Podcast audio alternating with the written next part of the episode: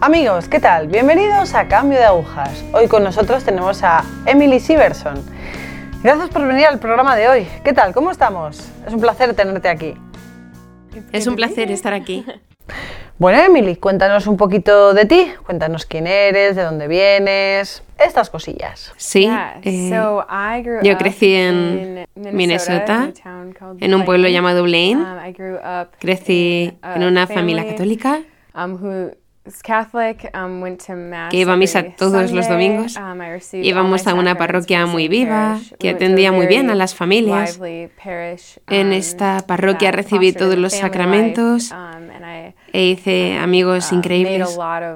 Además de los amigos de la parroquia, mm, tenía amigos en el colegio público en el que estudié. Gracias a um, Dios, siempre tuve el deseo de ser buena y hacer el bien.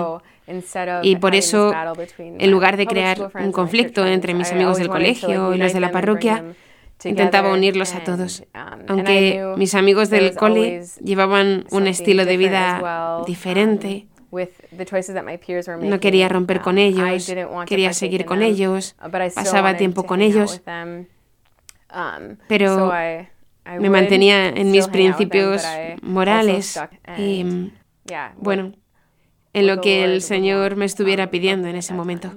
Vale, em, ¿siempre estuviste cercana al Señor o hubo un momento concreto en el que te acercaste más?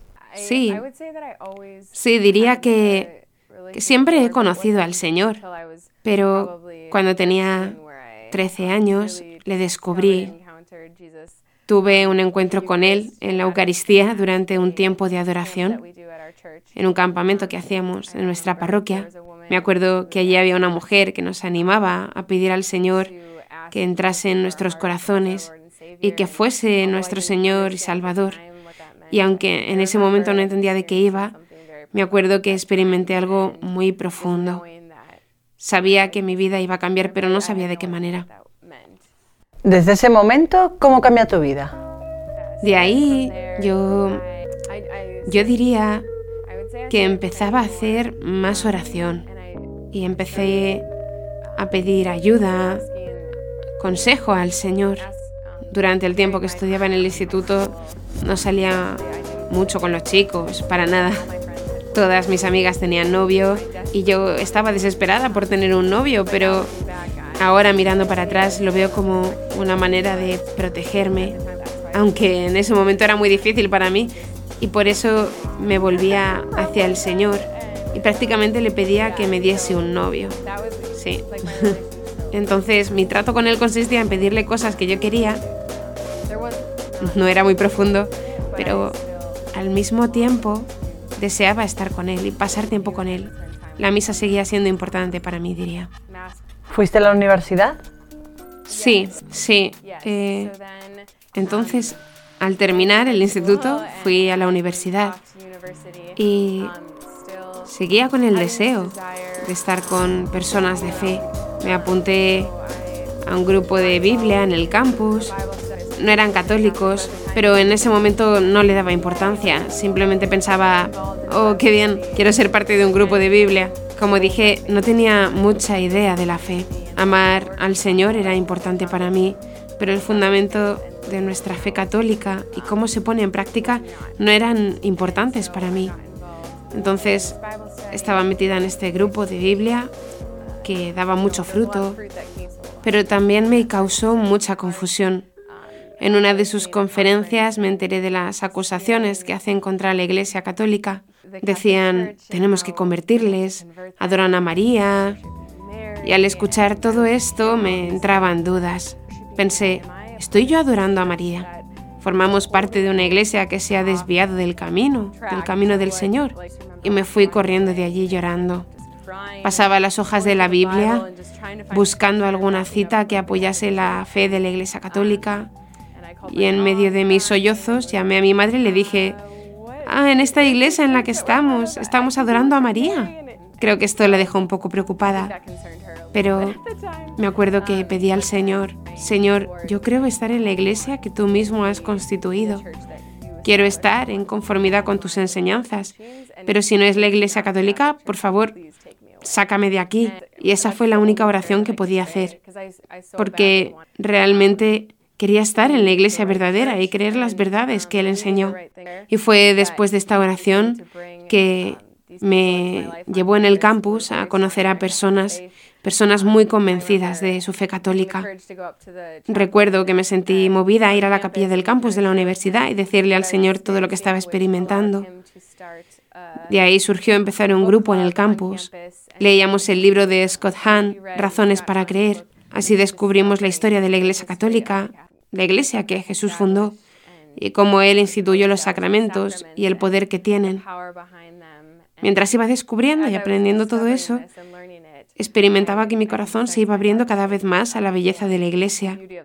Y aún me entusiasmaba más ver todo lo que el Señor había instituido durante su vida en la tierra y que tenemos acceso a ello en la Iglesia. ¿Hubo algo en concreto en esos grupos que te alejaron o que, o que te reafirmaron más en el conocimiento de la fe católica? Sí, sin duda era la Eucaristía, porque yo había asistido a varios servicios protestantes,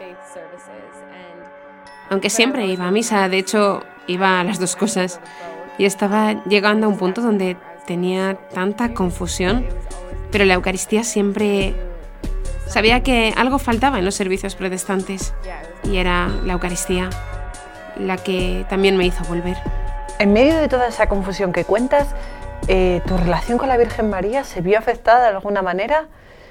¿Crees que se perdió el, hilo? No sé, ¿crees que se... ¿Cómo se vio afectado este, este aspecto? Diría que durante este tiempo mi relación con la Virgen se iba fortaleciendo en la medida que acudía a ella y le pedía consejo. Empezaba a rezar el rosario con más frecuencia y de ahí venían muchas gracias. Y sí, mi relación con ella se fortaleció. ¿Puedes contarnos algo más del grupo este del Rosario? ¿Cómo era? ¿Qué hacíais? En, no sé, ¿en qué consistía? Sí, eh, fue a través de ese grupo de amigos que me encontré en la universidad. Una tarde nos pusimos de acuerdo para empezar a rezar el rosario a las nueve de la tarde y esto me cambió por completo ese año. Estaba estudiando enfermería y estaba muy metida en mis estudios. Y por eso sufría mucho estrés. Lo pasaba muy mal en los exámenes. Por eso acudí al Señor y a la Virgen. Y fue el rosario lo que cambió mi vida. Aunque estuviese en la biblioteca muy metida en mis estudios, cuando sonaba a las nueve mi alarma, iba a la capilla para rezar el rosario y volvía a los estudios después del rosario. Y como veía los frutos que daba, me comprometí a ser fiel al rosario de la tarde. ¿Qué pasó después de la universidad? Bueno, eh, después de la universidad, de hecho, estaba trabajando con algunos misioneros de Focus. Fui a una conferencia de Focus en la universidad que también cambió mi vida, porque ni siquiera sabía que había allí una conferencia para jóvenes universitarios, un sitio al que podían ir los católicos para aprender cosas de su fe. Y eso transformó mi vida. de hecho, me despertó el deseo de ir de misiones y posiblemente hacerme misionera en otro país o, con Focus o en el extranjero. Me acuerdo que pedía por esta intención. Al graduarme en la universidad lo tenía muy presente, pero el Señor me dirigía más hacia enfermería y entendía que tenía que ejercer como enfermera. Y me encantaban los niños y enseguida conseguí el trabajo de mis sueños en un hospital infantil. Y fue un regalo, un regalo muy grande del Señor. Durante seis años trabajé ahí y he vivido tantas cosas bonitas con los niños. Entendí lo que es sufrir con alegría. Cada familia y cada paciente que encontré me impresionaban muchísimo. Disfrutaba muchísimo. Pero seguía sintiendo el deseo de ir de misiones y aunque lo llevaba a la oración no lo veía claro. Y entonces dejé de pensarlo. Y sucedió que hice algunos viajes a Irlanda para visitar a algunos amigos y por otras razones.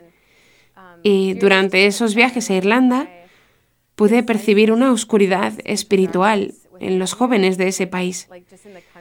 Y llamaba a mis amigos, pero ellos no tenían la misma experiencia, no experimentaban esa oscuridad. Estaba un poco confundida. ¿Me lo estoy inventando todo o qué? ¿Por qué tengo este deseo profundo de venir a trabajar con los jóvenes? Y cada vez que subía al avión para irme de Irlanda, sabía que tenía que volver aquí.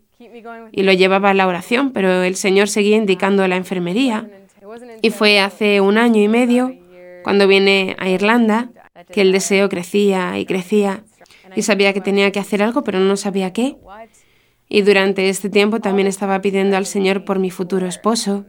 Estaba sola, esperando por dónde vendría.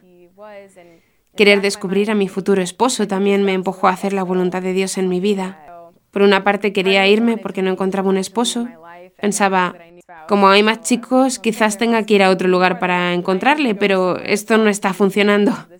Seguía rezando y me iba animando a ir de misiones.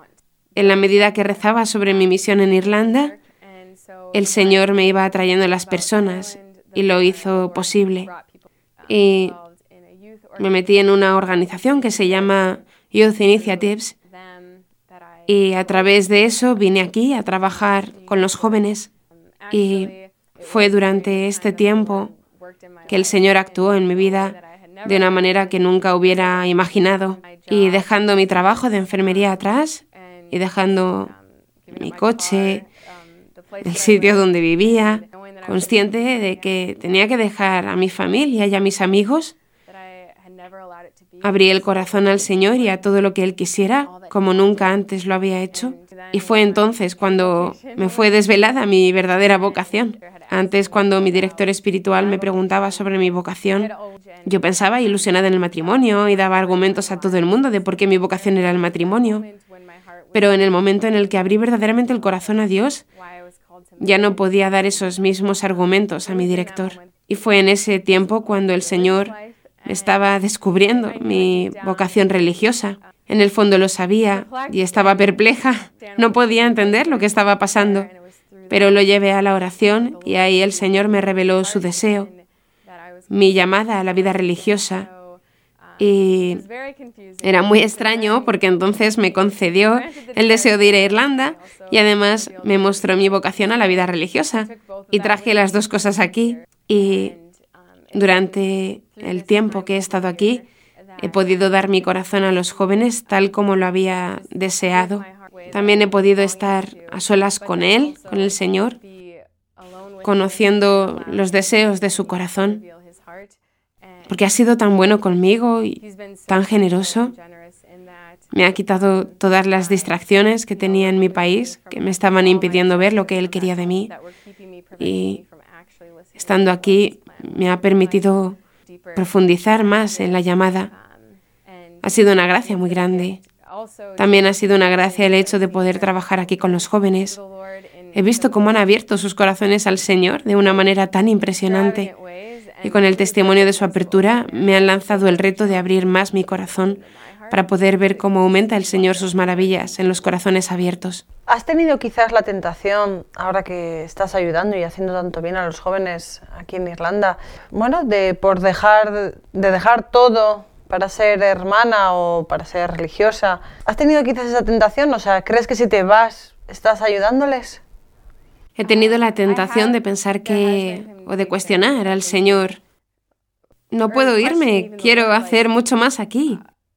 Pero me hace caer en la cuenta que no soy yo la que hace las cosas, es Él mismo. Entonces, el trabajo que he hecho ha sido hecho por Él y Él seguirá obrando estando o no estando yo aquí. Y me doy cuenta de que los jóvenes realmente no me necesitan a mí. Y voy a seguir rezando por ellos y sé que el Señor les cuidará. ¿Fue una sorpresa la vocación? Sí, fue un shock total. Nunca hubiera imaginado que el Señor me llamara a la vida religiosa. Nunca lo pensaba seriamente porque siempre tenía miedo de ella. Entonces era un shock total. Y tenía amigas que sí que habían entrado de religiosas. Yo siempre me comparaba con ellas y decía, oh, son mucho más santas que yo, no es posible que Dios me llame a mí y eso. Entonces, como que eso me tranquilizaba. Pero después me di cuenta de que puede llamar a cualquiera y lo hace. y manifiesta a cada uno su propia vocación. Se trata simplemente de eso. ¿Y en qué orden vas a entrar? ¿Cómo conociste a las hermanas? O más bien, ¿cómo sabías que ese realmente era tu sitio? Sí, entonces la orden en la que voy a entrar se llama Proeclesia Santa. Es una orden muy bonita que proviene de Perú las hermanas habían venido a la parroquia de San Paul hace cinco años y de casualidad yo fui a vivir a una casa en la misma calle que ellas. Esto realmente no es una coincidencia. Um, Conocí a las hermanas a uh, través de un programa de catequesis al que asistí, eh, en el que también estaban ellas. Um, un día después de clase me invitaron a una hora santa que tienen todos los jueves. Comencé a ir a las horas santas y después entré en un grupo para mujeres que llevan las hermanas y empecé también a tener dirección espiritual con una hermana para que me ayudara a crecer en mi relación con el Señor y crecer en santidad. Pero no sospechaba que el Señor me um, fuera a llamar. Las hermanas estaban preparando un viaje misionero a Perú, pero justo cuando yo estaba pensando venir a Irlanda. Y aunque deseaba ir a Perú, sabía que tenía que centrarme primero en Irlanda. Estaban surgiendo muchas dificultades.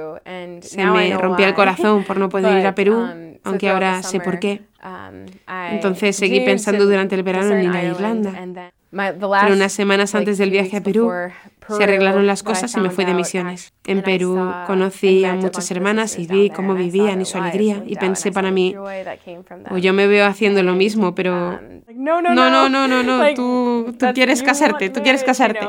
Había una batalla en mi corazón. Nunca había visto antes una belleza como la que vi allí. Y fue allí, en Perú, donde el Señor me, me manifestó, me manifestó los deseos de su corazón su llamada. Desde entonces me mantuve en contacto con las hermanas, incluso durante mi estancia en Irlanda, y con la comunidad de Minnesota, que ha sido un gran regalo, y el Señor sigue confirmando su llamada a esta orden. Emily, ¿tienes miedo?